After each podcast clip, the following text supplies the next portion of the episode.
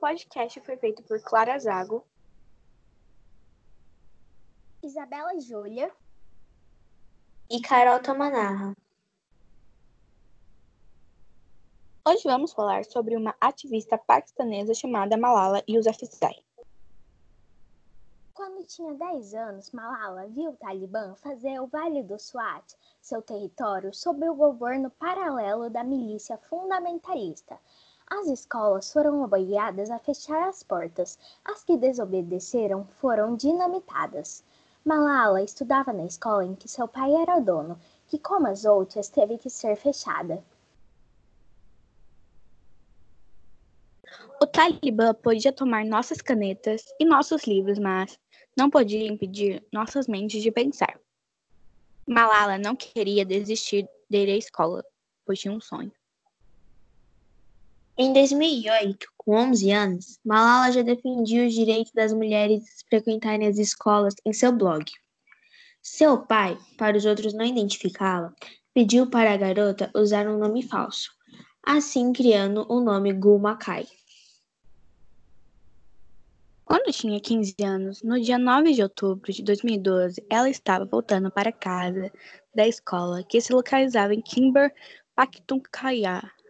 Os soldados do Talibã invadiram a van onde Malala e outras meninas estavam, e um deles perguntou: Quem é Malala? Todos ficaram em silêncio, mas um dos soldados a reconheceu e deu três tiros em sua cabeça. Malala foi socorrida e levada para um hospital do exército, aonde continuou em estado grave.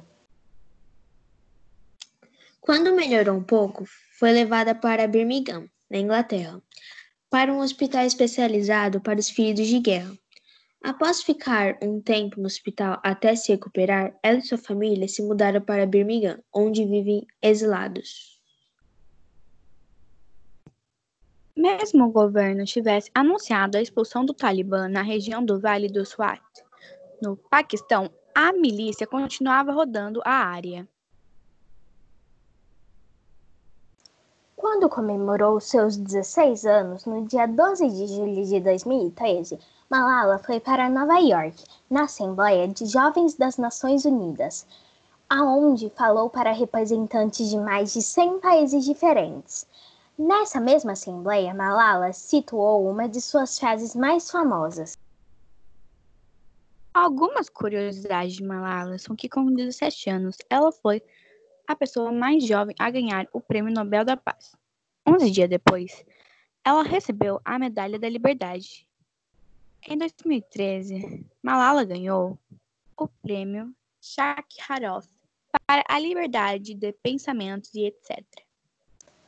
Malala também escreveu uma autobiografia chamada Eu Sou Malala. Agora fiquem com duas frases famosas de Malala.